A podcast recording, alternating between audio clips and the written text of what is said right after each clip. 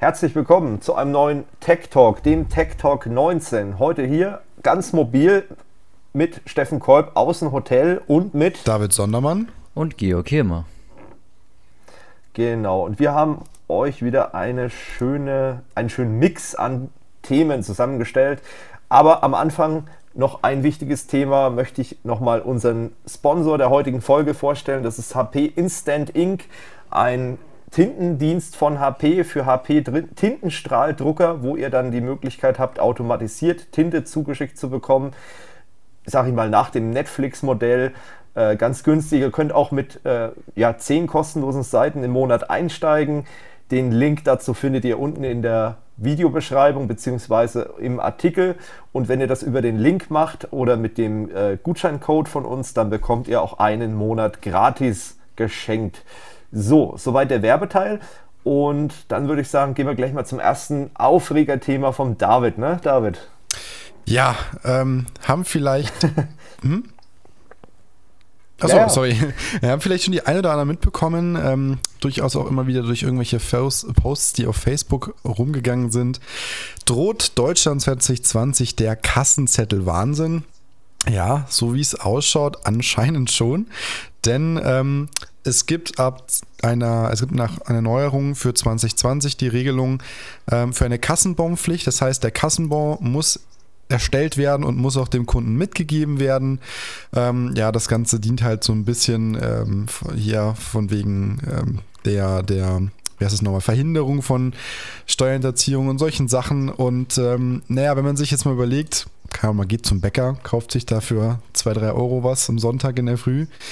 Brauche ich da einen Kassenzettel? Will ich da einen Kassenzettel? Es gibt halt so viele, ähm, so viele Momente, wo ich mir da, wo ich halt denke, ganz ehrlich, also ich meine, das ist ja dann auch wieder nur Papierverschwendung. Das ist ja ein chemisch belastetes Papier. Aber hey, in Deutschland, im Land der Digitalisierung, bringen wir jetzt eine Kassenzettel- oder Kassenbaumpflicht auf den Weg, mit der wir wieder richtig viel Müll produzieren. Super Sache. Genau. Und da muss man ja dazu sagen, wie du schon richtig gesagt hast, das Papier ist ja auch äh, nicht gerade gesund. Das ist Thermopapier und Thermopapier hat eine spezielle Beschichtung, die jetzt nicht gerade äh, gesundheitszuträglich ist.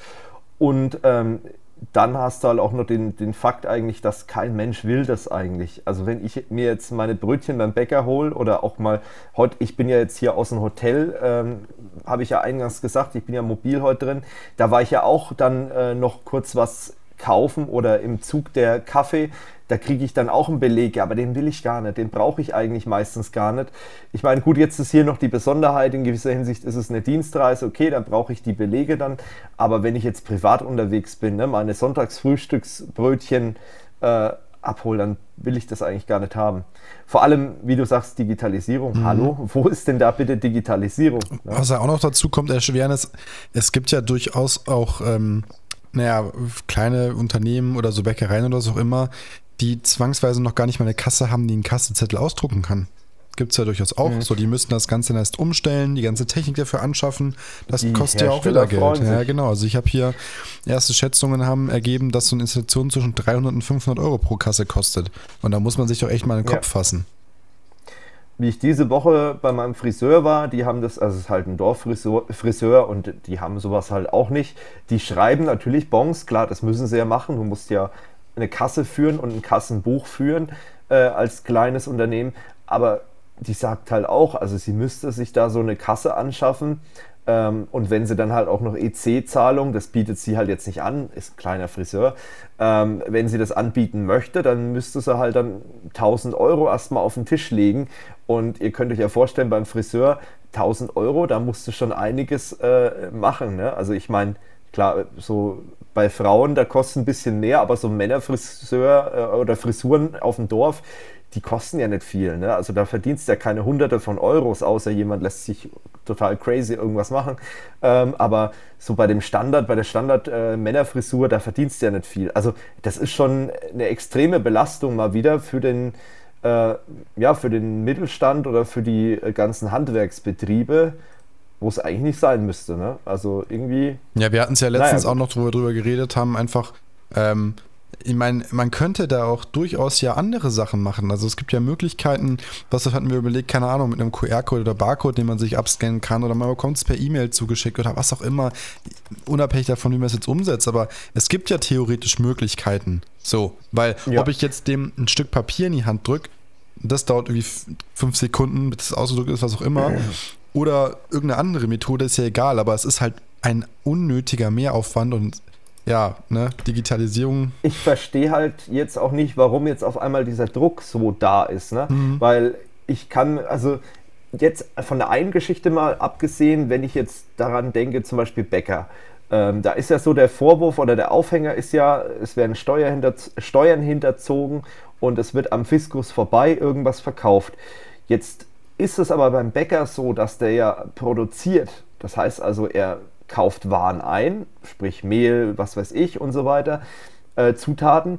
Und da weiß man ja auch schon ungefähr, auch beim Finanzamt, die sind ja auch nicht blöd, die wissen ja, wie viel Ausgaben oder wie viel Brötchen er mit dem Mehl eigentlich rausbekommt. So, wenn er jetzt aber ständig irgendwie Brötchen an, am Fiskus vorbei verkauft, dann würde er ja mehr ähm, auf dem Papier praktisch mehr verbrauchen, als er verkauft, was ja eigentlich nicht geht. So, also das würde ja sofort auffallen. Deswegen verstehe ich diesen Gedanken mit diesen Kassenbaumpflicht und so weiter. Das gibt vielleicht Bereiche, wo das durchaus möglich ist, da irgendwas zu machen, aber bei einem Bäcker finde ich das halt äh, schwierig. So, das ist das eine. Das andere, du hast es gerade erwähnt, äh, ich könnte mir zum Beispiel vorstellen, dass man eine App hat, die man dann, dass man mit dem Handy bezahlt sowieso und dass in der App gleich dieser Kassenzettel oder dieser Bon einfach mit abgelegt wird. Eine Möglichkeit. Mhm. Und dann hat man irgendwie einen Cloud-Account, wo man das synken kann oder man kann es auch nur auf dem Handy haben, wie auch immer. Das wäre eine Möglichkeit, die könnte ich mir technisch vorstellen. Was aber technisch auch cool wäre, dass die Banken auf ihren äh, Debitkarten, Kreditkarten einen Dienst mit drauf haben, wenn du über NFC bezahlst oder generell bezahlst, ist deine E-Mail-Adresse hinterlegt oder eine Art Schnittstelle und die Bank schickt dir dann eine E-Mail. Das wäre natürlich DSGVO noch besser, weil dann wäre die E-Mail-Adresse nicht beim Händler, sondern der kommuniziert nur mit der, mit der Schnittstelle von deiner Bank und die Bank schickt dir dann den Bon zu und die Bank hat ja sowieso deine ganzen Zahlungsbewegungen. Ähm, das wäre auch eine Möglichkeit. Oder die Bank bietet dir in der Weboberfläche so, einen, so eine Art Cloud an, so eine Ablage, wo deine Bons dann, wie viele ja jetzt mit ihrem äh, Kontoauszug, also ich kenne es halt von der ING oder von der Sparkasse, wo du dann deinen Kontoauszug online downloaden kannst. So könnte man das mit den Bons lösen. Aber das ist halt eine Geschichte, die geht halt jetzt nicht so, ich entscheide das im November und im Januar nächsten Jahres ist es dann gebongt. Mhm. äh, das geht halt so nicht. Ich muss das halt, ich muss da halt ein bisschen mehr Vorlauf lassen. Deswegen verstehe ich nicht, warum die jetzt auf einmal das so alles so dringend ist.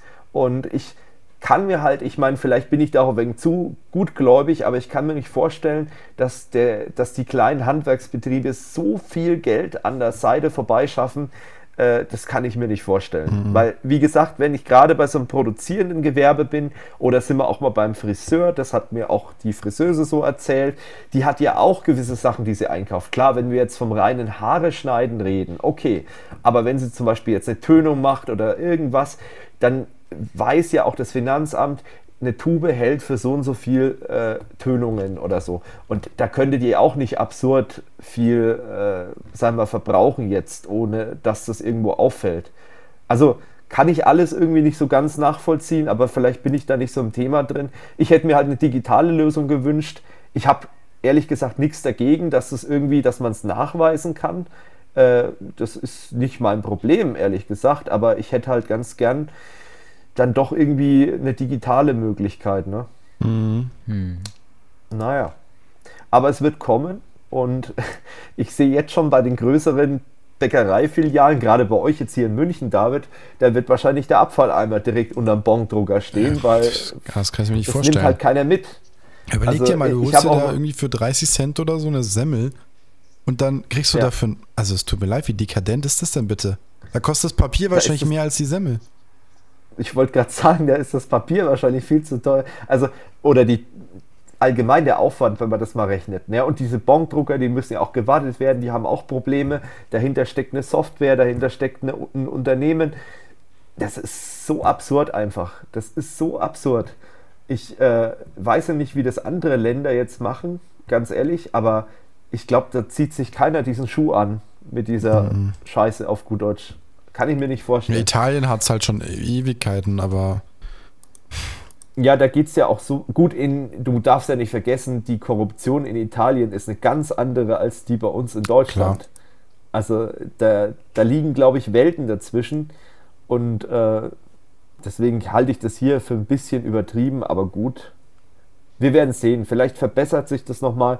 Und ich hoffe halt, und das ist jetzt so meine Bitte an die ganzen innovativen Tech-Startups da draußen, die uns hören oder auch nicht hören, äh, kümmert euch drum, macht eine App oder irgendwas und hofft drauf oder versucht die in den Markt zu bringen, dass es irgendwann mal Standard wird, dass man solche Belege dann einfach digital bekommt. Das ist ja, weißt du, was auch absurd ist, wenn ich ein Unternehmen habe, dann kann ich Belege nur noch digital abheften, aber für Privatleute, mm -mm. da ist es scheinbar egal, da kann es ruhig Papier sein, noch und nöcher. Wenn ich aber fürs Finanzamt irgendwas mache, dann habe ich nur noch die Möglichkeit, das Ganze digital einzureichen. Ich meine, für mich als IT-Unternehmer ist es scheißegal, das, bei uns läuft die Buchhaltung eh digital, äh, aber ne, das ist so ein, weiß ich nicht, das, da komme ich irgendwie nicht mit bei der ganzen Geschichte. Ja. Naja, gut. Aber wir werden sehen und ähm, ich hoffe, dass da technische Abhilfe geschaffen wird. Wäre zu wünschen, ja. Genau. Gut. Dann denke ich mal, außer Georg hat noch eine Meinung dazu. Ich habe da absolut keine Meinung, weil ich habe mich da nicht durchgelesen. Ich habe das am Rande mitbekommen, aber so wirklich, ja. dass ich was dazu sagen kann, nö. Aber nimmst du den Kassenzettel immer mit? Nee, äh, auch nicht, oder? ich gehe sehr selten zum Bäcker, weil ich jetzt Zöliakie habe. Der Georg lässt kaufen. Ja, jetzt allgemein. Allgemein, jetzt, wenn du irgendwo einkaufen gehst, was weiß ich. Äh, das ist halt. Also, kommt drauf ja. an. Also, wenn ich wirklich sage, okay, ich rechne das noch ab, dass jemand sagt, ich kaufe für jemanden was, dann ist es praktisch, aber ansonsten nehme ich den gar nicht mehr mit. Ja. Ja, wir werden sehen. Schreibt es vielleicht mal in die Kommentare, ähm, wie ihr das seht. Vielleicht äh, hat da jemand auch äh, eine Erleuchtung, die ich nicht habe in Sachen äh, ja, Kassenbons. Vielleicht habt ihr, entdeckt ihr da noch einen Mehrwert, den ich jetzt nicht so sehe oder wir nicht sehen. Ähm, ich bin echt mal gespannt auf eure Meinung. So, wo es keine Meinung gibt oder ke eigentlich keine alternativen Fakten gibt, äh, ist das Thema Windows 7. Äh, ich, mir ist keine bessere Überleitung gerade eingefallen. ähm, Windows 7 äh, ist so ein Thema, das wird jetzt sehr viele erreichen oder viele Unternehmen werden jetzt aufwachen. Ist eigentlich schade, weil das Thema ist ja eigentlich schon seit einiger Zeit in aller Munde, aber ich befürchte halt, dass es einige Leute wieder eiskalt erwischen wird. Deswegen reden wir noch mal ganz kurz drüber. Wir haben ja schon ein paar Mal drüber geredet. Windows 7 wird im Januar nächsten Jahres keine Sicherheitsupdates mehr erhalten. Also ich glaube, der Januar Patch Day ist noch komplett mit drin. Äh, danach äh, wird es dann so sein, dass man über das normale Update, über die normalen Online-Updates keine Security-Updates mehr bekommt. Die Feature-Updates sind schon länger weg. Und ähm, das sollte man halt beachten. Das ist halt auch ein riesen Sicherheitsrisiko. Das ist das eine. Das andere ist aber auch eigentlich, wenn man halbwegs aktuelle Software benutzen will, irgendwann funktioniert die halt auch nicht mehr auf Windows 7. Also das wird ein paar Monate dauern, aber irgendwann und ich sag mal, so viele Gamer werden jetzt schon Probleme bekommen, weil die neuesten Grafikkarten und so weiter, die, die laufen ja gar nicht mehr unter Windows 7. Ich weiß gar nicht, bei den CPUs, David, da bist du vielleicht ein bisschen mehr drin. Ich glaube, da geht auch nicht mehr jede CPU mit äh, Windows 7. Also gerade nee, ich so. Glaub, das ist, also ich habe halt viele ältere Modelle, aber ich sag mal, ähm, so die meisten halbwegs aktuellen glaub, CPUs von Ryzen 2015 oder so. Also ich überlege, mein Arbeitslaptop, der ist jetzt von, glaube ich, 2015 oder 16, von 2016. Da war ja auch ursprünglich Windows 7 drauf. Ähm, mit dem Dings noch, das ist ein Oh, i7, was war das? 6000er Serie da. Also da, äh, da ging es mhm. noch, aber ich weiß, dass, also das ist natürlich jetzt Enterprise-Version, ich weiß, dass aus dem privaten Umfeld, dass die ersten Leute da schon Probleme hatten, weil halt ein paar Befehlssätze einfach noch nicht richtig oder nicht unterstützt worden sind mehr. Und warum sollte ja. man die auch noch weiterhin unterstützen? Also es ist halt ein uraltes System, es genau. war absehbar und wie du schon sagst, es wird zwar immer ein paar kalt treffen, aber wenn man das halt echt nicht checkt, seit irgendwie drei Jahren, dass Windows 10 abgekündigt ist, Ja. Ja, manche wollen es halt auch nicht. Das ist halt auch ja, das Problem. Ja, aber man kann sich halt nicht allem verschließen. Ne? Das ist halt äh, wie mit der Dampfmaschine und irgendwie den Autos und Zügen. Ja, aber ich kann ne? ja. schon verstehen, dass es viele Leute nicht mitbekommen. Gerade Leute, die sich mit IT nicht auseinandersetzen, an denen geht es jetzt halt absolut vorbei. Mhm. Also. Mhm. Ja, deswegen vielleicht, wenn, wenn ihr bei euch im Bekanntenkreis Leute habt, wo ihr sagt, Mensch, die muss man IT-mäßig sowieso mal ein bisschen abholen, dann holt sie auch mal beim Thema Windows 7 ab, achtet mal ein bisschen drauf. Ähm, ja, aber es gibt natürlich auch Leute, die wollen es einfach nicht haben, weil es halt was Neues ist. Muss ich mich umstellen? Ist halt klar, ich, ich kann es irgendwo nachvollziehen, aber letztendlich äh, wird man damit nicht glücklich mit Windows. Also außer man hat es wirklich im Standalone-Betrieb und geht damit nicht ins Internet oder, oder sowas. Mhm. Aber äh, ganz ehrlich, die meisten Leute gehen halt damit ins Internet und äh, dann fängt halt der ganze Mist an, ne, die ganzen Probleme, sag ich mal. Naja, also das ist so der Hinweis nochmal für euch. Äh, denkt daran, es gibt auch die Möglichkeit, und das ist vielleicht noch am Ende mal gesagt, es gibt noch die Möglichkeit als, ähm, ja, als Notnagel, sag ich mal, könnte man auch noch sich Support kaufen. Das geht mit, ich glaube, günstigen 80 Euro im ersten mhm. Jahr los und dann wird es immer für Jahr für Jahr teurer. Ich glaube, drei Jahre maximal sind da drin. Das ist natürlich für ein Unternehmen mit 10, 20 Rechnern, ist es schon, äh, es summiert sich. Mhm. Und da muss man sich halt fragen, ob es vielleicht nicht besser ist, man äh, nutzt äh, die Gelegenheit, um abzugraden. Oder man stellt vielleicht gleich auf ein anderes System um. Aber da muss man halt immer, das ist jetzt wahrscheinlich sehr kurzfristig und das muss wohl überlegt sein. Also ähm, ob man auf Linux zum Beispiel geht, das ist halt sehr schwierig. Wir haben es ja zum Beispiel in München gesehen äh, dass es nicht so einfach ist.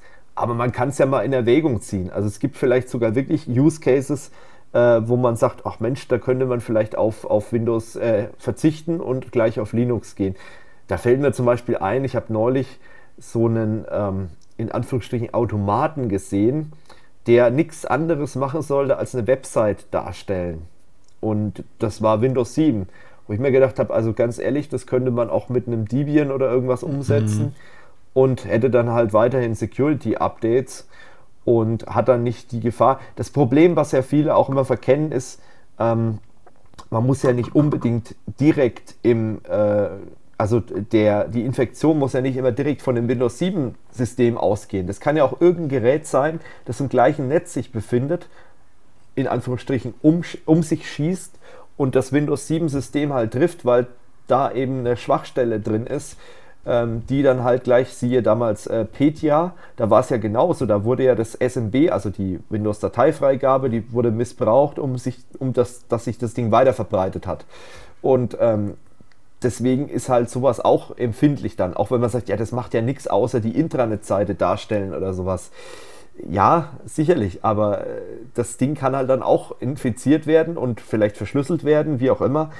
Und das macht halt jede Menge Arbeit. Und gerade im Unternehmen, wir werden es dann in der weiter, im weiteren Verlauf vom Podcast noch hören, dass es halt teilweise schon richtig äh, krasse Auswirkungen hat. Und es hat auch einige richtig hart äh, getroffen.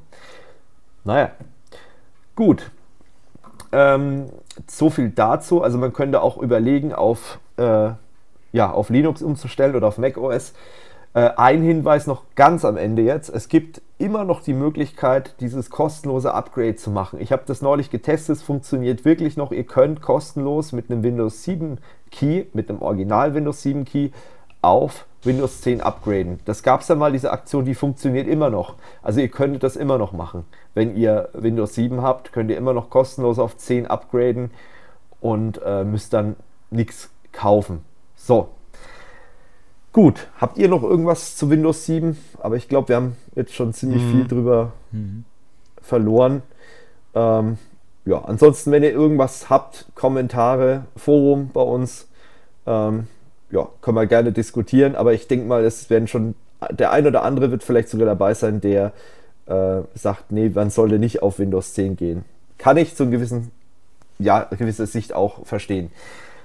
Gut, dann bei dem nächsten, da fällt Vom meisterhaften Windows 7. ja, zum Meet Your Master. wow, toll. genau. Genau, ja, Meet Your Master. Ähm, wie, wie, soll ich sagen? Also ich bin zu der ganzen Geschichte eigentlich zu unseren äh, geschätzten Kollegen Holger Kreimeyer gekommen oder über den sein Portal oder sein Format äh, der Mediatheke bin ich eigentlich dazu gekommen. Ähm, der hat nämlich vor ein paar Wochen mal die Folgennummer, ich verlinke das alles in den Show Notes natürlich wieder, ähm, hat er über Meet Your Master berichtet. Was ist Meet Your Master? Meet Your Master ist eine Website, ein, ein Learning-Portal soll es sein oder so ein Coaching-Portal, ähm, was vom Prominenten betrieben wird. Und da ist zum Beispiel der äh, Till Schweiger dabei, da ist der, ähm, dieser Fernsehkoch, wie heißt der, der Alfons Schubeck ja. ist mit dabei. Okay. Genau, Sebastian dann Fitzek ist noch mit dabei, glaube ich. Gen Die, genau, Sebastian Fitzek. Ja. Ähm, und so ein paar andere Nasen halt. Und die haben sich zusammengeschlossen. Das geht ja alles von den, äh, wie heißen die nochmal? Von wem Lauterbach, geht das aus? oder? Von David? Lauterbach. Lauterbach, genau, Lauterbach, der Name ist mir gerade immer eingefallen. Und von, von dem Ehepaar Lauterbach ging das Ganze aus. So, und die haben diese Plattform ins Leben gerufen und dann kannst du dir für in Anführungsstrichen schmales Geld, ich glaube um die 90 Euro kostet so ein Kurs, kannst du dir dann, was weiß ich, äh, zehn Stunden lang Schweighöfer anhören und äh, der Schweiger, nicht Schweighöfer, Til Schweiger anhören. Der erzählt dir dann irgendwelche Weisheiten zum Thema Film und äh, es wird halt so präsentiert, wie wir machen dich zum Autor, also jetzt zum Beispiel bei Fitzek oder wir machen dich zum, zum Profikoch äh, und das wird dir halt versprochen mit solchen Videos, was ja erstmal legitim ist, weil sowas gibt es ja schon, das gibt ja zig E-Learning-Plattformen, mhm. Ähm, das kann ja alles sein. Ähm, so, die nehmen den Mund halt ziemlich voll. Ist ja okay, wenn die Qualität stimmt, dann kann man da ja nichts dagegen sagen. Du zahlst dann irgendwie 90 Euro, bist dann da Mitglied, kannst dir dann Videos reinziehen von, dieser, von diesem Promi. Das einzig, also das, was wirklich verwerflich ist an der ganzen Geschichte, ist halt, und diese Meinung, die habe nicht nur ich, sondern die haben sehr viele, ähm, dass es halt reine Phrasendrescherei ist, was die da betreiben. Also da geht es jetzt nicht um irgendwelche handfesten Tipps, sondern nehmen wir mal das Beispiel Til Schweiger, da, da kommen dann so Tipps wie, äh, glaub an dich selbst oder so. Oder äh, ein, ein gutes Drehbuch ist, ein, ist wichtig für, ein, für einen Film. Solche, solche Aussagen. Oder das ist wie bei einem Haus, da ist das äh, gute Drehbuch, ist das Fundament von, dein, von deinem Filmprojekt oder so. Das sind alles so Kalendersprüche, die dir eigentlich überhaupt nichts bringen. Und dafür zahlst du halt dann jede Menge Kohle. So, das ist dieses Portal. Und jetzt kommt dann nochmal die Geschichte mit Holger ins Spiel, Holger Kreimeier von Massengeschmack TV. Der hat darüber berichtet und hat in seiner Mediatheke, so heißt die Sendung ja, ähm, hat Ausschnitte verwendet, um das Ganze natürlich zu visualisieren. Ich meine, ich kann natürlich viel sagen, aber ich kann es auch mal kurz zeigen und kann dann äh, zeigen, dass eben der, der Til Schweiger dann nur seine Kalendersprüche raushaut. Und dann hat er halt Ausschnitte verwendet. Jetzt mhm. hat er eben eine einstweilige Verfügung bekommen von äh, der, von den Lauterbachs, äh, wo es dann eben heißt, er soll die Inhalte runtergehen, äh, runternehmen oder ansonsten droht ihn halt eine Strafe logischerweise. Und ähm, ja, ich meine, letztendlich, da braucht man nicht drüber reden, das ist äh, einzig und allein, das hat nichts mit Urheberrecht zu tun, weil das, was er gemacht hat, ist legal. Ne? Aber das Problem, was er jetzt wiederum hat, soll er jetzt das Risiko eingehen, vor Gericht gehen gegen die, ähm, die sich, was weiß ich, für Anwälte leisten können. Ähm, Im Endeffekt hat er sich nichts zu Schulden kommen lassen muss man wirklich mal so sagen. Er hat sich nichts zu Schulden kommen lassen. Und das ist das Schwierige jetzt bei dieser Geschichte. Er hat jetzt nachgegeben. Er sagt, okay, er nimmt die Beiträge offline, weil dann können sie mir mit dem Urheberrecht nicht mehr kommen, was in dem Fall aber auch Quatsch ist, weil es gibt ja das Zitatrecht und als Journalist, wenn du die Quelle angibst und wenn du dich mit dem Material intensiv beschäftigst, was dir mit dem Inhalt des Materials, also nicht nur einfach mit den Bildern, sondern mit dem Inhalt, was er ja gemacht hat, weil er ja auf die Phrasen von Schweiger und von Fitzek und so weiter eingegangen ist, ja, da, da, kann er sich eigentlich nichts äh, zu Schulden kommen lassen. Aber er hat halt trotzdem diese Geschichte bekommen und äh, letztendlich hat er jetzt sich dafür entschlossen, das offline zu nehmen. Er hat aber gesagt, er macht da weiter, wird weiter darüber berichten. Er sammelt jetzt aktuell auch Leute, die Ähnliches mitbekommen haben, also die auch Kunden waren und gesagt haben, das war irgendwie Bullshit. Solltet ihr einer der wenigen Leute sein, die dieses Portal genutzt haben und ihr habt gemerkt, okay, das ist Bullshit. Oder ihr habt vielleicht sogar gemerkt, hey, mich hat das wirklich motiviert, mir hat das was gebracht, wie auch immer, dann könnt ihr euch gerne beim Holger melden. Er sammelt nämlich aktuell noch Leute für weitere Beiträge und möchte da weiter darüber berichten. Äh, Links dazu natürlich wieder in den Show Notes. aber meine persönliche Meinung und äh, ich glaube, da ist, bin ich nicht allein mit, dass es halt alles heiße Luft ist und eigentlich da keine Substanz dahinter steht, hinter, hinter dieser ganzen Geschichte. Ja, ich glaube, die haben einfach. Oder wie siehst du das da? Keine Ahnung. So ein bisschen wirkt es ja für mich so nach dem Motto, oh, irgendwie geht uns das Geld langsam aus, wir müssen mal wieder für irgendwas, keine Ahnung, äh, hier Geld reinbringen und dann machen wir mal hier, verkaufen wir das, was wir auf irgendwelchen Kalender gelesen haben, als irgendwie, genau. ja, so ungefähr. Also ich weiß nicht, das ist halt. Ähm, naja, ich finde es auch interessant, übrigens, das Impressum ist gar nicht richtig gültig. Also da fehlen so ein paar Angaben. Habe ich gerade mal so beim nebenbei ja. äh, checken festgestellt. Aber und naja, also ja. es ist, ich finde es halt total ein Blödsinn, ganz ehrlich. Ich glaube, das ist halt wie diese typischen Erfolgscoaches oder so ein Zeug. Da gibt es durchaus bestimmt gute Sachen, aber ja, ich meine, ja. so Videos gibt es auch zuhauf im Internet for free wahrscheinlich und die sind wahrscheinlich sogar besser. Genau, allein schon, wenn man sich mal die Beschreibung hier durchliest, ähm, Medium Master ist eine E-Learning-Plattform, auf der überwiegend deutsche Künstler und Experten Wissen vermitteln möchten. So, die, Ideen basi die Idee basiert auf der der Meisterklasse, wo Schüler ihre bereits vorhandenen Wissen, äh, ihr vorhandenes Wissen noch weiter vertiefen können die zugehörige Online-Seite ist, ja, okay, das ist uninteressant. Aber da sieht man mal, mit welchem Anspruch die da rangehen. Aber das ist halt alles relativ äh, Bullshit, muss man wirklich sagen. Und ähm, die haben jetzt auch einen, einen Sale, sehe ich gerade. Gehen wir mal zu diesem Angebot hin. Sagen wir mal, wir möchten von, wen wollen wir denn als Coach haben? Äh, oh, Thomas Gottschalk soll auch bald kommen. Da unten sieht man dann halt auch, wer kommen soll. Andreas Köpke noch oder äh, Roland Emmerich. Ja, also da muss man sich schon fragen, okay, diese Leute, wahrscheinlich wissen die gar nicht so wirklich, was die, äh, was die da machen. Jürgen Klopp vor allem, da bin ich auch mal mm, gespannt, was der dann coachen wird. Ähm, Beim Lash könnte ich es mir noch vorstellen, aber. Ja, aber ja. ich. Nee, es ist halt auch schwierig, weil du merkst halt zum Beispiel bei Till Schweiger, dass er halt äh, sehr, sehr gerne über ja, sich spricht. Genau. Ne? Also er hört sich halt gern selbst reden und, und findet das halt toll, was er macht. Das ist ja auch in Ordnung. So ein bisschen Selbstbewusstsein ist ja okay. Aber äh, es geht halt dann schon in die Richtung, das ist halt dann Selbstbeweihräucherung. Ja, genau. Und letztendlich, wenn du nach, nach einer Stunde immer noch nicht das Gefühl hast, äh, mich bringt das jetzt weiter, dass ich jetzt selbst mal einen Film drehen könnte oder ein Drehbuch schreiben oder irgendwas, dann ist das halt auch Bullshit. Ne? Dann bringt mich das halt auch nicht weiter. Und vor allem, es kostet ja alles Geld. Ne? Und ähm, das sind, ich habe mir das gerade mal angeguckt, 21 Videos und das Kapitel 2, mein Weg, wo er selbst beschreibt, wie er erfolgreich wurde, dauert 41 Minuten also ganz ehrlich, ich glaube, da ja. kenne ich sinnvollere Kanäle auf YouTube, äh, die dir beschreiben können, was zum Thema, wie man äh, ein Drehbuch macht. Oder ganz ehrlich, es gab ja vor ein paar Jahren diese YouTuber-Workshops. Äh, und ich meine jetzt nicht das Tuber-Camp, wo ich mit Georg damals war, sondern es gab auch andere ähm, ja, Workshops für YouTuber, zum Beispiel auch von den Leuten von SceneTake TV damals, wo es sie noch gab die wesentlich sinnvoller waren und, und, wesentlich näher an der Praxis als das, was hier geschildert ja. wird. Äh, abschließend also dazu noch ganz kurz eine schöne Auszug aus dem FAQ. Ja. Jeder Kurs wird in enger Zusammenarbeit mit dem jeweiligen Master geplant und vorbereitet.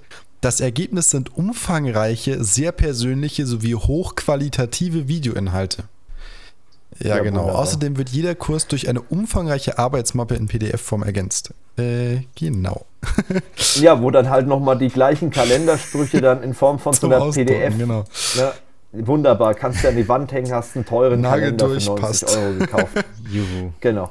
Gut, um das mal abzuschließen, also falls ihr da weitere Interesse habt, guckt einfach beim Holger vorbei, beim massengeschmack.tv. Ihr könnt euch da auch ein Testabo machen. Das ist hinter einer Paywall, sage ich gleich vorneweg, weil sonst geht es, das ist ja nicht kostenlos. Nein, das ist hinter einer Paywall. Er hat aber auch einen Teil davon auf YouTube hochgeladen. Massengeschmack.tv einfach mal bei YouTube eingeben oder Link in der Videobeschreibung. Und da kann man sich das dann angucken. So, nächstes Thema. Ähm, da kann man jetzt so viel Geld ausgeben, wie man möchte, bekommt aber trotzdem keine, nämlich IPv4-Adressen. Georg. Schöner Übergang. Ja, nämlich in Europa äh, sind die IP-Adressen letztendlich ähm, leer. Es gibt keine mehr. Man kann sich zwar auf eine Warteliste einschreiben lassen, dass man eine Chance hat auf eine IP-Adresse, aber das ist relativ unwahrscheinlich, dass man da was bekommt. Weil das ja, ist so ein ja, großer Pool, ja. kann man sich das so vorstellen, und der ist halt jetzt leer. Und da kommen erst wieder IPv4-Adressen rein, wenn zum Beispiel jetzt ein Unternehmen insolvent geht oder wenn die Unternehmen ihre IP-Adressen verkaufen wo sie ja auch, oder zurückgeben. Genau. In dem Fall wäre es ja zurückgeben fast, weil äh, man muss dazu sagen, es gibt ja die RIPE, das ist ja diese Vergabestelle von den IP-Adressen und ähm, da kann man sich IP-Adressen, wenn man sich als Provider so eine ähm, Nummer holt, so eine AS-Nummer holt, kann man sich da eben IP-Adressblöcke sichern. Und ähm, lustigerweise, ein Kunde von Kurs of You Services, der hat jetzt genau vor ein paar Wochen das gemacht. Er hat ähm, sich eine AS-Nummer gesichert und hat jetzt, äh, wollte sich IP-Adressen holen, weil der IP-Adressbereich, den er eben haben wollte oder den er hat, der ist viel zu klein, er hat einen größeren gebraucht. Ja, und dann war eben das Thema, es gibt keine mehr. Das hat sich alles ein bisschen überschnitten. Und äh, letztendlich standen dann schon 40 Unternehmen auf dieser Warteliste. Und ähm, ja, also jedes Unternehmen, sage ich mal, das IPv4-Adressen hat, wird die jetzt auch ungern weitergeben oder, oder wieder weggeben. Zumindest nicht für, für wenig Geld. Also das ist klar. Also ich bin gespannt, wie das weitergeht jetzt mit IPv4. Ähm, man kann nur sagen, die Hoster, die, also wenn man jetzt irgendwo was mietet, die haben meistens genügend IPv4-Adressen, weil die haben sich von Anfang an gute Adressräume gesichert. Solltet ihr, Hashtag Werbung, bei Kurs of You Services einen Server mieten, bekommt ihr auch noch eine IP-Adresse. Wir haben auch noch IP-Adressen, aber ähm, wie gesagt, wenn man jetzt als neuer Provider ans Netz möchte, wird es mit IPv4 schwierig. Muss man mal gucken, wie das jetzt sich in Zukunft weiterentwickelt. Aber es werden ja auch welche recycelt. Und was noch erschwerend hinzukommt, es gibt ja viele äh, Universitäten oder so, die jede Menge IPv4-Adressen äh, haben aus der Vergangenheit einfach äh, und haben die halt nie mehr hergegeben. Und ähm, das Fatale daran ist halt, dass die teilweise auch für Drucker oder so einen Scheiß benutzt werden, wo man sagt, da brauche ich eigentlich keine öffentliche IP-Adresse, sondern es ist eher ein Risiko. Aber es wurde halt in der Vergangenheit mal benutzt. Ne? Und die sind halt dann auch weg. Ja, und zum naja. Thema Warteliste, was ich ja auch noch ganz interessant finde in den Artikel, da steht, äh, die APNIC, die Asia Pacific Network Information Center, da wurde die Warteliste äh, komplett aufgegeben, was da geheißen hat, ja, ist die Erfolgsaussichten, dass man dann eine IP-Adresse bekommt, sind gegen null. Ja, super. Ja, wir müssen gucken, aber IPv6, ich weiß nicht, wie es euch geht, aber das ist für mich im Moment noch so ein bisschen, da halte ich mich noch ein bisschen von fern, da habe ich irgendwie keine Lust drauf. Äh, ich, ich weiß nicht, also IPv6 ist halt was, ich, ich habe immer so, vielleicht ist es auch eine völlig falsche Annahme und ich, ich gebe auch zu, ich bin da jetzt nicht so tief drin, dass ich wie ein Professor mathematisch das jetzt alles bis ins Kleinste verstehe. Aber ich habe halt den Eindruck, dass es teilweise schon unnötig kompliziert ist und man hätte vielleicht auch mit IPv6 oder vielleicht auch IPv5 hätte man das ja nennen können, hätte man vielleicht eine einfachere Lösung auch äh, finden können, die mehr Adressen bietet, aber die nicht so ultra komplex ist und, und bescheuert wie bei IPv6. Also ist meine ganz persönliche Meinung. Letztendlich irgendwann müssen wir es einsetzen, aber ich bin nicht davon begeistert und ich habe auch ehrlich gesagt im Moment überhaupt keine Lust, äh, bei meinem System IPv6 einzurichten, ganz nee, ehrlich. Wo, wobei man mal sagen muss, das ist ja jetzt auch schon vor über 21 Jahren, äh, ich sag mal, beschlossen worden und entschieden worden, dieses Protokoll oder IPv6 eben. Also das ist eigentlich schon krass. Ja, aber warum ne? verbreitet ja, genau, sich das, das nicht? Das muss man äh, sich schon fragen. Ne? Das hat man erst komisch. mal IPv4 genommen, so. Ich meine, gut, das ist ja nochmal irgendwie 10 Jahre alt. Aus den 80ern kommt das ja und jetzt, naja, ich bin auch nicht so überzeugt davon. Ich finde es halt sehr kompliziert, aber schauen wir mal. Ja. Ja, ich meine, das wird halt wahrscheinlich auch nicht genutzt, weil es halt so kompliziert ist. Wenn das jetzt äh, wie IPv6 äh, nutzbar wäre und vor allem solche Geschichten, ich meine, das kam jetzt alles nach und nach, äh, wie, wie Nutting und, und diese ganzen. Man hatte ja früher diese Vision, man packt mit IPv6 alle Geräte in ein Netz und ähm, aber wenn man heute mal überlegt, wir haben jetzt so Sachen wie IoT und äh, Internet of Things und so weiter, äh, möchte man wirklich, dass ein smartes Türschloss eine öffentliche IPv6 IP-Adresse ja. hat? Ich glaube eher weniger. Und äh, das das ist ja eine Geschichte, die hat man ja auch gelernt jetzt mit diesen IPv4-Geschichten, ähm, dass zum Beispiel Universitäten ihre Multifunktionsdrucker und ihre Scanner mit öffentlichen IPs versehen haben und die dann im Netz waren. Da geht man ja auch wieder weg davon, weil man halt merkt, äh, das ist einfach scheiße auf gut Deutsch. Ne? Also ganz schwierige Geschichte. Deswegen würde ich sagen, wir gucken mal, wie sich das entwickelt. Wir werden, denke ich mal, noch öfters drüber reden und vielleicht werden ja solche IP-Adressen recycelt. So, und jetzt kommen wir zu einem Thema, das habe ich vorhin schon angeteasert. Das hat ja auch indirekt was damit zu tun, dass man eben von außen auf Systeme kommt und die gut infizieren kann, ähm, zu Emotet. Und äh, erstmal waren jetzt so ein paar Sicherheitsvorfälle, also ein paar ist gut, das waren jetzt jede Menge Sicherheitsvorfälle die letzten äh, Wochen äh, in unterschiedlichsten Bereichen und unterschiedlichsten Orten in Deutschland. Also es ging einmal los mit Klinikum Fürth. Die hatten auf einmal einen Hackerangriff, hieß es in den Medien.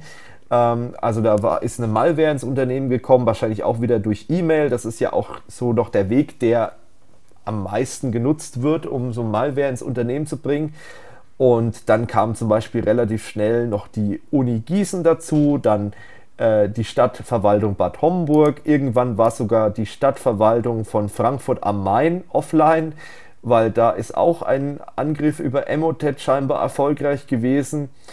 Und ähm, also das waren jetzt so viele Einschläge die letzten äh, Tage. Dann zum Beispiel habe ich gestern im Radio, da habe ich jetzt auf die Schnelle keinen Textartikel gefunden, ähm, haben sie auch noch gesagt, dass in Fürth auch einige Schulen davon betroffen sind, weil die scheinbar in diesem Netz mit drin hängen. Ähm, also ganz schwierige Geschichte. Das ist einfach was, ähm, das ist blöd gelaufen, aber diese Gefahr ist halt da und in den letzten Tagen ist es halt enorm aufgetreten, weil jetzt wieder jede Menge Emotet-E-Mails rausgeschickt wurden. Und was ich auch bemerkenswert finde, ist einmal, dass zum Beispiel ein Demonstrationsaufruf zum Thema Umweltschutz oder Fridays for Future oder unterstütze Greta Thunberg der ist auch rausgegangen mit einer Emotet-Malware. Also wer da irgendwie organisiert ist in dem Bereich, der sollte auch aufpassen, was er denn da öffnet. Also äh, scheinbar, ich meine, die, die ganzen Cyberkriminellen, die sind ja auch nicht dumm. Die müssen ja irgendwas finden, was dich dazu verleitet, den, ja, äh, die E-Mail zu öffnen, den Attachment oder den Link oder was auch immer und da ist halt im Moment im Privatbereich diese ganze Geschichte mit Greta Thunberg äh, sehr verbreitet oder auch eine Heiligabend-Doc, aber das könnte auch irgendwas anderes sein, guten Rutsch-Doc oder was hm. weiß ich, das ist noch nicht bekannt. Also seid da mal ein bisschen äh, vorsichtig, verifiziert auch mal, wenn, wenn da, was weiß ich, wenn ich mit Heinz Müller befreundet bin, äh, dann guckt auch mal, ob das auch wirklich die E-Mail-Adresse von Heinz Müller ist und nicht einfach nur der Anzeigename Heinz Müller in, in den E-Mails. Ähm, also da sollte man äh, jetzt noch ein bisschen vorsichtiger sein, gerade jetzt in der Weihnachtszeit äh, oder im Ende des Jahres, wo es dann auch Richtung Neujahr geht. Äh, da gehen ja so viele Grußmeldungen übers Netz und da muss man einfach ein bisschen aufpassen. Und diese Angriffe in Richtung, naja, Stadtverwaltungen, die waren ja sicherlich auch relativ gezielt. Also da ging es wahrscheinlich dann auch um irgendwelche Anliegen, die irgendwelche Bürger der Stadt hatten ähm, sonst hätten wahrscheinlich die Sachbearbeiter da nicht so ohne weiteres draufgeklickt. Ähm, was wir jetzt bei einem Kunden beobachtet haben, da ging es um einen Zulieferer für irgendwelche, oh, was waren das, Büroartikel, glaube ich. Ähm, und der schickt zu Weihnachten immer solche Gruß-E-Mails. So, und diesmal, da wurde scheinbar sein Mail-Server gehackt oder was weiß ich, sein Postfach geknackt. Ähm, ist so eine Mail auch wieder raus mit Weihnachtsgrüßen, allerdings diesmal mit einer verseuchten äh, Word-Datei. So. Und ähm, das ist halt auch eine Geschichte, äh, das kann passieren. Deswegen sollte man bei so Grußdingern immer vorsichtig sein. Am besten alles, was mit Doc ist, gar nicht öffnen. Oder vielleicht mal in der Sandbox öffnen für die fortgeschritteneren User. Oder man kann das Ganze auch erstmal speichern und auf Virus Total hochladen. Und solche Geschichten wie Makros deaktivieren ist sowieso eine ganz gute Idee. Und wir haben das natürlich auch schon mal in einem Video gezeigt. Also wenn ihr wissen wollt, wie ihr in Word und in Office allgemein die Makros deaktivieren könnt, weil das ist ja der meiste Weg, wie die Schadware, dann äh, die Schadsoftware über das Office-Produkt auf den Rechner kommt. Das ist ja meistens über so einen Makro äh, möglich. Ähm, das ist in einem Video beschrieben. Das haben wir vor, boah, ich glaube, drei, vier Jahren mittlerweile gedreht. Ähm, und äh, das ist immer noch aktuell und das sollte man auf jeden Fall machen, dass die Makros nicht automatisiert ausgeführt werden oder nur signierte Makros oder nur von bestimmten Zertifikaten. Das kann man alles machen, ist alles halt sau aufwendig. Äh, am besten ist es erstmal komplett zu deaktivieren und nur bei Bedarf dann eben diese besagten Makros aktivieren. Gut. Ach ja, ich sehe gerade, äh, bevor ich es vergesse, ein, eine katholische Hochschule in Freiburg war auch betroffen von der ganzen Geschichte. Die haben dann sogar ihre Mitarbeiter in vorzeitigen Urlaub geschickt, äh, um die IT dann runterfahren zu können und gezielt zu äh, desinfizieren. Äh, da werden sich auch einige Dienstleister im Moment freuen. Ähm, erstmal, weil es Kohle bringt, aber ist natürlich, es geht auf Weihnachten zu. Die Mitarbeiter sind natürlich dann auch im Stress und äh, ja, müssen dann diese äh, Kundenaufträge noch möglichst schnell abwickeln. Aber ich glaube, da machen wir nochmal ein extra Video zu und äh, wir haben jetzt auch einige Sachen, die von der Itza noch online kommen. Da könnt ihr, falls ihr im Unternehmen Admin seid, könnt ihr euch auch noch ein bisschen mit IT-Security-Wissen betanken und wir werden da immer mal ein paar Informationen noch rausbringen. Falls ihr aber als Unternehmen Hilfe braucht, Hashtag Werbung, könnt ihr gerne bei uns bei Kurs of Use Services, bei unserem Dienstleistungsunternehmen, könnt ihr gerne anfragen. Info at Kurs of Services. Wir beraten euch da gern. Wir machen auch Mitarbeitertrainings, wenn es um das Thema Awareness geht. Ähm, kann ich nur wärmstens empfehlen, weil Awareness ist halt so eine Geschichte, wenn ich den Mitarbeiter soweit aufkläre, dass er nicht alles anklickt, was nicht gleich bei drei auf dem Baum ist, dann kann man schon sehr viel verhindern und kann vor allem auch unter Umständen Geld für technische Maßnahmen äh, sparen. Natürlich nicht alles, das wäre Utopie, aber man kann so das ein oder andere sich vielleicht dann doch sparen, wo man sagt, okay, äh, das ist jetzt doch ein bisschen zu heavy, das einzukaufen. Deswegen, da können wir gerne mal drüber reden, wenn euch das interessiert. Ähm, und wenn ihr betroffen seid, einfach eine E-Mail an uns und dann kommen wir schon in Kontakt. So, Gut. Ja, wo wir vom Thema in Dann. Kontakt treten sprechen. ja. Gleich mal die Überleitung zu einem, naja, nicht ganz so schönen Thema, wo auch Leute Kontakt hatten. Und zwar haben russische Ermittler wegen einer angeblichen Urheberrechtsverletzung die Büros der Gründer ähm, des Open Source Web Servers ähm, oder ja, im Prinzip, also Nginx, genau, ja, Webserver, ja, ja. Ähm, haben sie gestürmt oder haben sie halt auf jeden Fall durchsucht. Ähm, ja, wie gesagt, es gibt eine eigentliche Urheberrechtsverletzung, das ist aber irgendwie auch noch nicht so ganz sicher. Also es ist ein bisschen äh, vage, was ich jetzt so rausgelesen habe. Einen Durchsuchungsbeschluss hatten sie wohl. Da gab es dann auch im Nachdrehen noch eine Pressemeldung, also das ist schon alles legitim gewesen.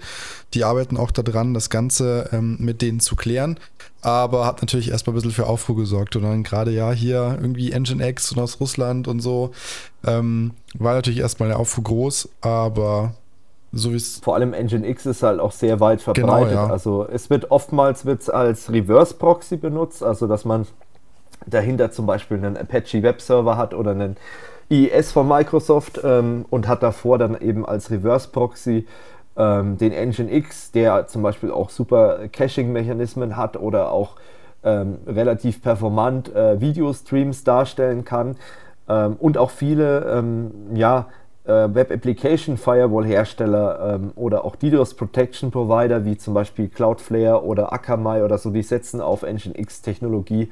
Also das ist schon sehr weit verbreitet. Das ist auch echt gut. Also ich habe es auch schon verwendet. Das ist halt echt auch ziemlich performant.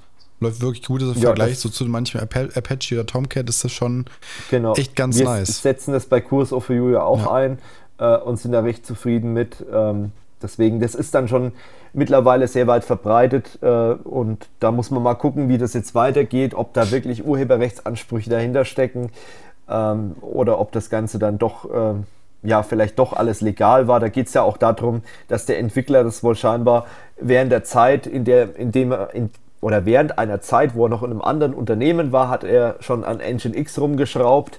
Und da geht es jetzt darum, dass eben der ehemalige Arbeitgeber jetzt sagt, Moment mal, das war während der Arbeitszeit, das gehört eigentlich uns, ne, so wie ich das verstanden habe. Da muss man einfach mal gucken, wie das jetzt weitergeht. Ähm, alle Leute, die Engine X benutzen, können es weiterhin machen. Ähm, ja, und dann wird man irgendwann mal sehen, vielleicht ändert sich die Lizenz oder so, keine Ahnung. Ähm, wird man in den nächsten Monaten oder Jahren vielleicht sogar sehen dann. Gut. Ja. Dann würde ich sagen, fahren wir mal zum nächsten Thema. Und zwar einem zweigleisigen, schnellen Thema. Ja, ähm, der eine da wird Sie mitbekommen haben, dass äh, die liebe Greta Thunberg oder Thunberg, ich weiß nicht, wie man sie äh, richtig ausspricht. Die einen sagen Thunberg, ja, die anderen genau. Thunberg, ich habe ähm, keine ähm, Ist ja wieder auf dem Rückweg nach Hause gewesen. Ich weiß nicht, zwischen, zwischen schon da ist, genau. Und ja. ähm, hatte der auch getweetet und dann hatte sie unter anderem auf Twitter eben geschrieben, ähm, ich mal so frei übersetzt, ja, unterwegs in ähm, überfüllten Zügen durch Deutschland, aber immerhin auf dem Weg nach Hause. Ja, und die Deutsche Bahn dachte sich, hey, wir machen mal hier richtig geile Öffentlichkeitsarbeit, springen mal auf den Zug mit auf und nutzen das Ganze.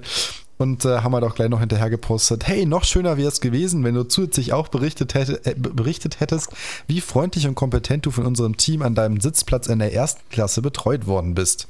So, klingt ja. jetzt erstmal nicht schlimm so. Nur na gut, man würde jetzt erstmal, das war so, ich habe mit Felix ja auch drüber geredet, dieser Tweet von der Deutschen Bahn suggeriert jetzt erstmal eigentlich, dass die gelogen genau. hat. Genau, das ist so, das so. ist das Erste. Du denkst erstmal so, hm, okay. Ja. Also irgendwie da passt das ja noch nicht zusammen. Und der ja. zweite Punkt, der dann so im Nachhinein kommt, woher nimmt, also wie kommt es eigentlich, dass die Deutsche Bahn jetzt einfach mal veröffentlicht, unabhängig davon, wie es gewesen dass ist, dass die erste Klasse, Klasse gefahren ist? ist. Also ja. das ist ja, ich kaufe ja mein Ticket bei denen so, das ist ja meine private Angelegenheit, gibt es ja auch ne, datenschutzrechtlich so, äh, so ein paar Hintergründe und dann kann ich ja nicht einfach sagen, hier, ich poste jetzt einfach mal die ganze Welt hinaus. Ja, also die liebe Greta, die fährt erste Klasse, die hat sich da dann irgendwie noch einen Kaffee und eine Cola gegönnt. So, das so ungefähr, also das geht ja nicht, das kann ja nicht bringen. Und da hat die Deutsche Bahn auch ganz schnell einen Dämpfer bekommen. Denn der Datenschutzbeauftragte, ja, der Berliner Datenschutzbeauftragte hat die Deutsche Bahn, ich nenne es mal gleich vorgeladen. Und da wird jetzt mhm. auch dann wohl noch ähm, ja, ein bisschen was zu passieren. Also die Bahn kündigt ja auch noch eine juristische Stellungnahme dem gegenüber an und äh, haben aber auch im, im, im Nachzug, sag ich mal, das Ganze auch nicht richtig gestellt. Also wie du schon sagst, das eine ist natürlich ähm, dann, dass man auch meinen könnte, ja, wer, wer lügt denn jetzt so? Genau. Ich meine, es kam ja dann raus, äh, das hat sie ja dann selbst auch eingeräumt, leider haben das halt viele nicht gesehen, äh, dass sie ja dann wirklich einen Teil wie die Bahn es auch rausgefunden hat, in der ersten Klasse gefahren ist. Allerdings ist dann der Zug irgendwann nicht mehr weitergefahren und sie musste umsteigen und ist dann in den Zug gelandet, der halt völlig überfüllt war, weil der andere ausgefallen ist. Also das ist die, die ganze Wahrheit, die jetzt auch mittlerweile viele auf Twitter herausgefunden haben. Das ist halt eben dass sie einen Teil schon in der ersten Klasse verbracht hat, aber eben diesen Teil, wo sie dann auf dem Boden saß, das war halt dann wirklich eben äh, nicht möglich, weil sie hatte dann halt, klar, weil das nicht ihr Zug war, den sie gebucht hat, keine Sitzplatzreservierung, dementsprechend auch kein Anspruch auf einen Sitzplatz. Und ähm, das ist eigentlich so die, die ganze Wahrheit. Und das Problem ist halt eben da auch der Datenschutz. Ja, ich meine, man kann sich darüber streiten, aber es gibt sicherlich äh, Leute, die wollen das nicht haben und es ist ganz klar in der DSGVO so, dass man das halt nicht darf, dass man nicht einfach veröffentlichen darf. Der Herr Meier hat jetzt dieses Ticket und hat zum Beispiel auch noch eine Bahncard und so. Das ist eigentlich nicht erlaubt. Und das äh, sollte man jetzt auch mal bei der Bahn prüfen. Ich finde es halt, und das war auch so, wir haben ja jetzt vor ein paar Tagen darüber diskutiert, Felix und ich auch, äh, fanden wir jetzt irgendwie total bescheuert. Überhaupt, warum muss die Deutsche Bahn auf sowas gleich so reagieren? Also ganz ehrlich, wenn die Deutsche Bahn auf diese Post nie reagiert hätte, dann wäre das nirgends in den Medien gelandet. Vielleicht irgendeine kleine Zeitung hätte mal drüber berichtet, dass die da keinen Sitzplatz bekommen hatte, um Titelseite voll zu kriegen oder was auch immer. Aber sonst hätte das nie im Leben so ein riesen Medienecho bekommen. Aber weil die Deutsche Bahn da jetzt so bescheuert drauf reagiert hat, ja und sich dumm angestellt hat, war das jetzt überall in den Medien und jeder weiß jetzt, okay, die ist da mit dem ICE gefahren, hatte keinen Sitzplatz. Und noch schlimmer ist es vielleicht sogar, dass viele Leute nur die erste Info mitbekommen haben, hey, die hat gelogen. So, aber das andere haben viele ja gar nicht deren mitgekriegt. Und gerade diese Verschwörungstheoretiker, Leute, die etwas rechter stehen, sag ich mal, als normal vielleicht, oder äh, die, was weiß ich, die sehr speziell unterwegs sind, die greifen sowas natürlich gleich auf und verbreiten das weiter äh, und dann fehlen halt da gewisse Fakten. Ne? Und das landet dann in den Social Medias und dann die ganzen Leute, ja, ich hab's doch gewusst, die Greta, die Heuchlerin, was weiß ich. Und dann geht das wieder los, diese ganze Leier. Ja, Leier. das hat man ja schon bei ihrer Schiffsfahrt, wo sie dann Plastikflaschen verwendet hat, wo dann jeder. Ganz oh, schlimm. Ja. Das war furchtbar. Entweder du bist, wenn du, wenn du pro Klima bist, dann, dann musst du wahrscheinlich irgendwo draußen im Wald wohnen ne, und darfst kein normales Leben führen. Ich meine, das ist doch völlig bescheuert. Ne? Also ich meine, natürlich äh, gibt es irgendwo auch Grenzen, wo man sagt, da ist es schwierig und wenn es keine Alternativen gibt im Moment, äh, dann kann man da auch nichts machen. Oder manches ist einfach total, also ich will jetzt nicht sagen unwirtschaftlich, das geht sogar darüber hinaus, manches kann man einfach nicht bezahlen. das ist einfach der Punkt. Und ich muss ganz ehrlich sagen, ich hätte es auch verstanden, wenn Greta damals gesagt hätte, ich fliege dorthin. Weil das war ja schon eine ganz schön waghalsige Geschichte, dieses Segeltörn. Und es war bestimmt auch nicht billig. Und äh, ich sage mal so, wegen einem Flug, ich meine, es fliegen weltweit wahrscheinlich pro Tag Millionen Leute. Und der eine Flug, der hätte es wahrscheinlich jetzt auch nicht rausgerissen. Also, ja, Eben, ja. meine persönliche Meinung. Also mhm. ich bin auch, man hat es vielleicht in den letzten Podcasts schon gemerkt, schon pro Klimaschutz, aber mit Ziel und auch nicht hirnlos, einfach überall. Ne? Ich meine, manchmal gibt es halt noch keine gute Alternative, manchmal äh, ist halt alles noch nicht so einfach, wie man es vielleicht gerne in den Köpfen der Leute hat, äh, die einfache Lösungen finden. Und Klimaschutz ist keine einfache Lösung, da gibt es auch keine einfache Lösung in vielen Bereichen. Naja. Gut. So. Ähm, kommen wir dann mal zum nächsten Thema. Da habe ich jetzt absolut warte, keine warte, Überleitung. Warte, ja, pass auf. Nee, nee. Das, das nee, ist, ja, das, eben, das ist, jetzt ganz Ja, ich wüsste jetzt was, aber ich weiß nicht, ob das so. Äh Lass es lieber. Nee, ähm, also ein relativ trauriges Thema eigentlich mal wieder. Ähm, es ist jemand von uns gegangen aus der IT-Welt oder Technikwelt, den keine Ahnung, ich weiß nicht, also wenn man sich den Altersdurchschnitt bei unseren Analytics anguckt, könnte der ein oder andere ihn noch kennen. Die Rede ist von Wolfgang Back vom Computer Club 2. Das ist eine Sendung, die lief äh, im WDR-Fernsehen äh, seit 1983 äh, bis 2003 und danach ist das Ganze dann ähm, auf YouTube dann irgendwann mal weitergegangen, weil die zwei, äh, also das waren ja mehrere Leute, die haben dann irgendwann gesagt, äh, wir machen auf YouTube weiter und er ist halt jetzt eben äh, Anfang des Monats im Alter von 76 Jahren gestorben. Man hat, man muss dazu sagen, man hat auch gemerkt in den letzten Folgen, wo er dann auf YouTube dabei war, dass er nicht mehr so ganz gesund war und irgendwie äh, hat schon gemerkt, dass es jetzt nicht so äh, dolle um ihn stand. Ähm, aber es ist halt ein Kultformat gewesen. Es gab eben über 400 Sendungen ähm, die damals produziert wurden. Und da sind auch teilweise, muss ich ganz ehrlich sagen, richtige Schätze dabei. Wenn man das auf YouTube mal eingibt, ähm, Computer Club 2, äh, da gibt es aus den 90ern teilweise Sachen, die sind schon echt lustig. Zum Beispiel habe ich mir, äh, das verlinke ich euch mal in den Show Notes, äh, vor ein paar äh, Wochen angeguckt, die Folge zum Thema Internet. Da ging es so um den Einstieg ins Internet. Die Folge ist, glaube ich, von 2001 oder 2000 oder 1999, irgendwie sowas. Äh, und da war das Ganze mit Publikum und da ging es halt darum, wie man am besten ins Internet kommt. Und dann wurden Leute aus dem Publikum gefragt, die dann auch so gesagt haben, ja, Internet sehe ich ja gar nicht ein, das macht ja überhaupt keinen Sinn. Warum soll ich denn ins Internet gehen? Das ist doch verschwendete Zeit und so. Das ist schon interessant. Äh, vor allem, es waren halt eben Jugendliche damals gewesen. Und da waren auch Jugendliche dabei, die sie befragt haben, die dann gesagt haben, natürlich bin ich im Netz und ähm, das kennen vielleicht viele von euch gar nicht mehr, dass man eben nach Minute abrechnet, nach Einheiten im Internet. Und damals war das halt so. Ich kenne es auch noch, zwar jetzt nicht mehr so extrem wie Anfangsjahren, wo dann so, was weiß ich, hunderte von Euros oder Mark damals noch zusammenkommen. Ähm, aber da hat eben einer gemeint, dass er so am Tag zwei Stunden im Internet ist und dann irgendwie ein paar hundert Mark dafür im Monat bezahlt, dass er da zwei Stunden am Tag ins Internet geht. Ähm, ist schon ganz interessant. Also die haben da teilweise schon wirklich äh, richtig kultige Sachen produziert und man darf nicht vergessen, das waren halt die allerersten. Ne? Es gab halt nichts anderes. Irgendwann danach kam äh, im HR-Fernsehen äh, das CT-Magazin. Ähm, das war dann so ein bisschen Nachfolger, war auch ein bisschen moderner, logischerweise. In Kooperation mit dem Heise Verlag lief das Ganze damals. Äh, und da hat der damalige Chefredakteur, jetzt ist das ja nicht mehr, der Herr Schnurer, der war damals auch mit von der Partie und der Herr Münch hieß er, glaube ich. Das war ein Moderator vom HR-Fernsehen. Das habe ich damals dann geguckt, das war dann schon eher meine Zeit, wo ich dann sowas geguckt habe, also 2006 oder 2005 äh, bis ich glaube 2010 ging das Ganze dann. Ähm, war eigentlich auch eine, eine ganz coole Sendung, aber Computer Club 2 ist natürlich nochmal was Kultigeres und vor allem, es war halt nerdiger. Also du hast halt gemerkt, bei CT Magazin ging es eher so in Richtung Verbraucherthemen äh, und äh, das Computer Club 2 ging halt eher so in, ja, ich löte mir da selbst mal was zusammen oder ich bastel da mal irgendwas. Ne? Also das war dann schon eher für Leute, die sich mit der Materie ein bisschen intensiver beschäftigt haben. Naja, letztendlich muss man sagen, Rest in Peace, äh, Wolfgang Back, äh, schade eigentlich. Ähm, aber es war halt leider auch abzusehen, weil man hat halt gemerkt, dass es ihm äh, gesundheitlich jetzt nicht so äh, dolle ging. Und der hat auch dann bei einigen Folgen gefehlt und am Ende äh, war er ja gar nicht mehr mit dabei.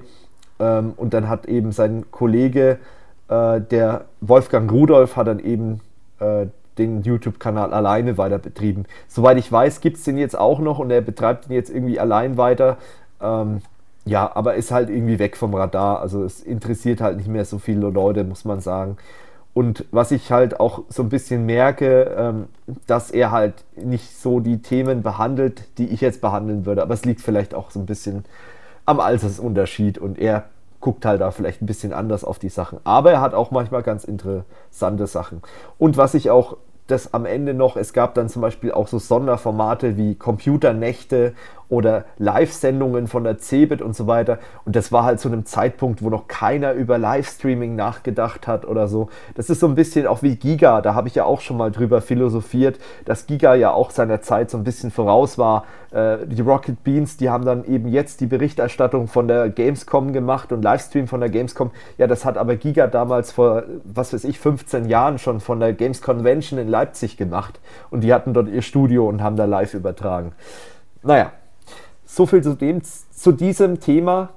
Ähm, wieder einer weg. Dieses Jahr hat es ein paar Leute getroffen aus dem IT- und Tech-Bereich. Äh, ist immer wieder schade, aber so ist das Leben halt.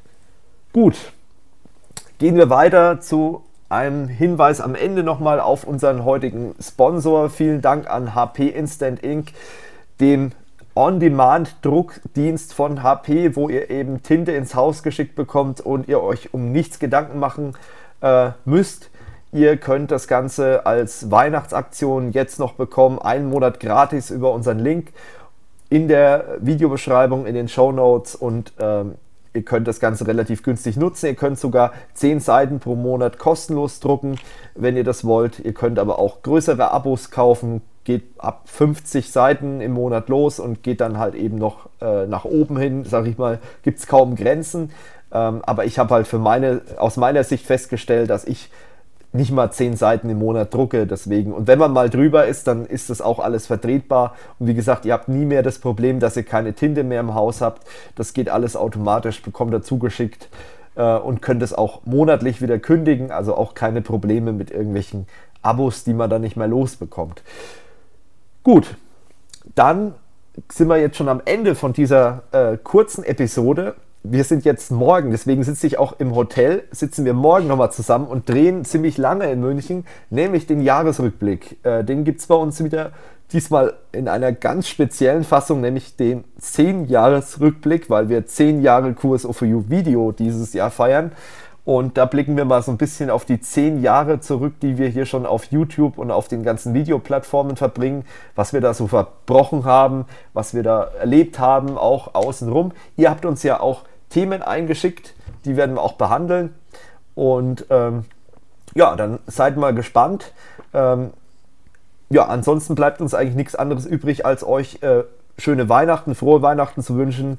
Genießt die Tage, äh, kommt gut ins neue Jahr und dann sehen wir uns im neuen Jahr mit dem Jahresrückblick. Also wenn alles gut geht, ist der am 1. Januar online und dann könnt ihr euch den Jahresrückblick äh, anschauen und äh, genau. Macht's gut und bis dann. Servus. Ciao. Adieu.